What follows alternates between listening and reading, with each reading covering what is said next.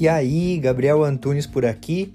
Esse é o podcast Minimalista Produtivo, onde a gente tem o foco central em conversar sobre minimalismo, mas também com algumas pitadinhas de ferramentas de produtividade, autoconhecimento e filosofia. Tudo para que a gente possa levar uma vida mais leve e mais consciente.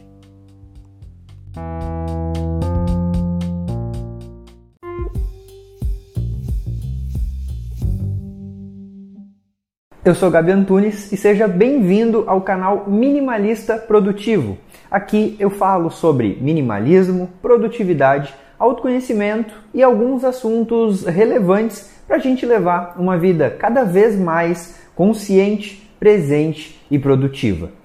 Final de ano, mais um ciclo se encerra e é natural que ao final de um ciclo e início de outro, a gente também comece a visualizar e planejar os nossos próximos objetivos. E esse é o sétimo e último vídeo da série de sete vídeos que eu fiz para enumerar os sete principais erros que a maioria das pessoas cometem ao traçar os seus objetivos. Porque eu mesmo já cometi e eu tenho certeza também que a maioria das pessoas vem cometendo alguns desses erros, se não todos. E o que acontece é que ao final disso, esses erros acabam nos atrapalhando de seguir os nossos objetivos e não é isso que a gente quer, não é verdade?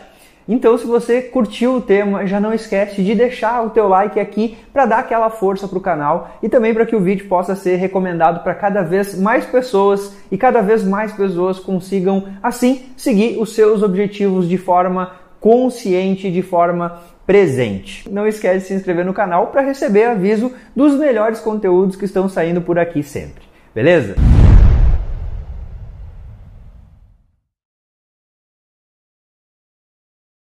O sétimo erro é porque você não começa pelo principal, bicho.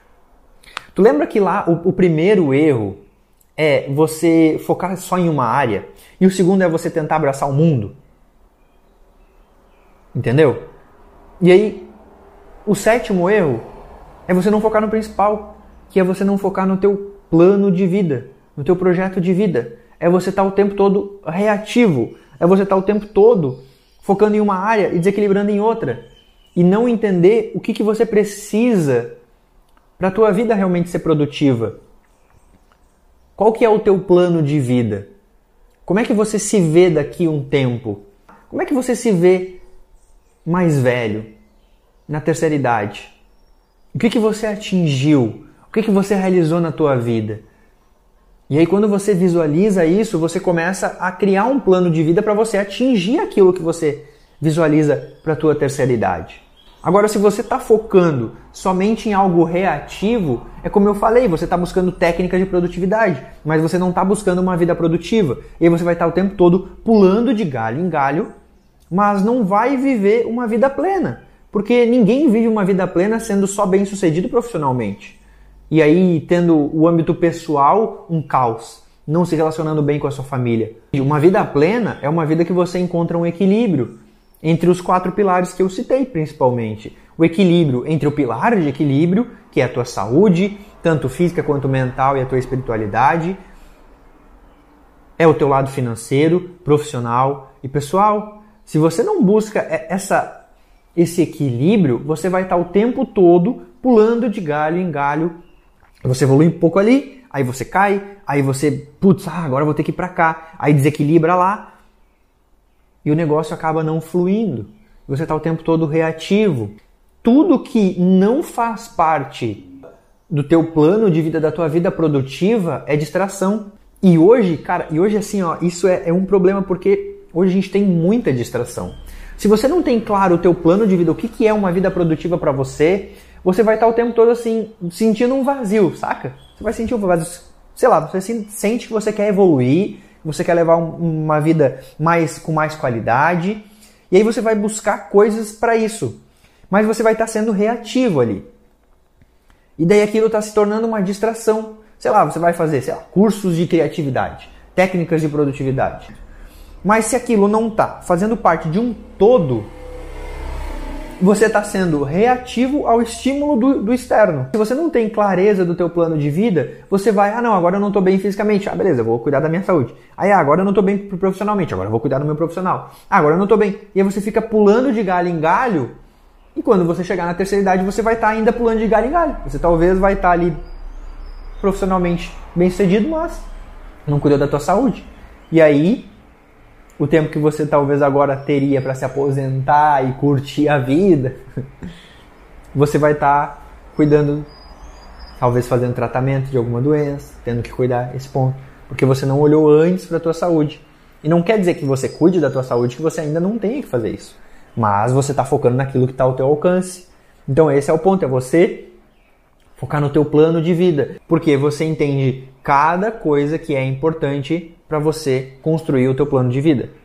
Meu pilar de equilíbrio é eu conseguir, eu sentir que lá nos meus 70, 60 anos eu consigo subir uma escada tranquilamente. Eu consigo fazer caminhadas. Eu não tenho que ficar tomando remédio controlado o tempo todo. Talvez eu tenha que tomar alguns remédios, talvez sim.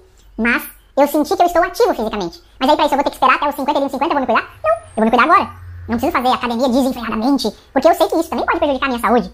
Mas eu posso buscar fazer academia alguns dias da semana para cuidar da minha saúde, andar de bicicleta como eu ando, substituir o carro pela bicicleta para me tornar ativo, caminhar mais, ao invés de chamar aplicativo. Entende? Fazer exercício mais funcional. E quando eu falo exercício funcional, é justamente. Não, não tô falando em ir na academia fazer exercício funcional. É ao invés de você. Ao invés de eu optar, por, por exemplo, por elevador, eu sempre vou por escada. E aquilo ali é um exercício funcional que eu posso fazer no meu dia a dia. É você usar o teu corpo e colocar ele em movimento. Mas hoje a gente está tão aqui, tão travado, você nem se coloca em movimento, você está cada vez mais querendo não se colocar em movimento. Vou fazer comida ou vou pedir iFood? Vou pedir iFood. Ou vou pedir por algum aplicativo que tem na minha região. Entende? Vou sair caminhar ou vou ver uma série? Ah, vou ver uma série. Eu vou pelo elevador ou pela escada? Vou pelo elevador. E você vai tomando decisões e querendo ou não, você vai se entrevando, velho. Mentalmente e fisicamente.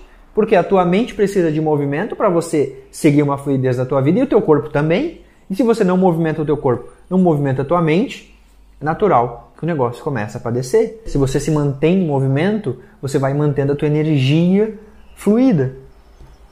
Ou seja, o sétimo erro é você não fazer o principal, você não ter clareza do teu plano de vida.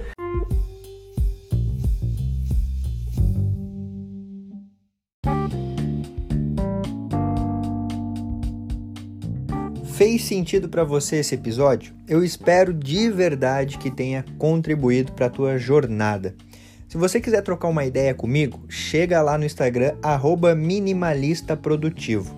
E também não esquece de seguir o podcast por aqui. E se você se lembrar de alguém que você pode compartilhar esse conteúdo para que cada vez a gente possa aumentar mais a família minimalista, melhor ainda. Feito. Grande abraço para você e até a próxima.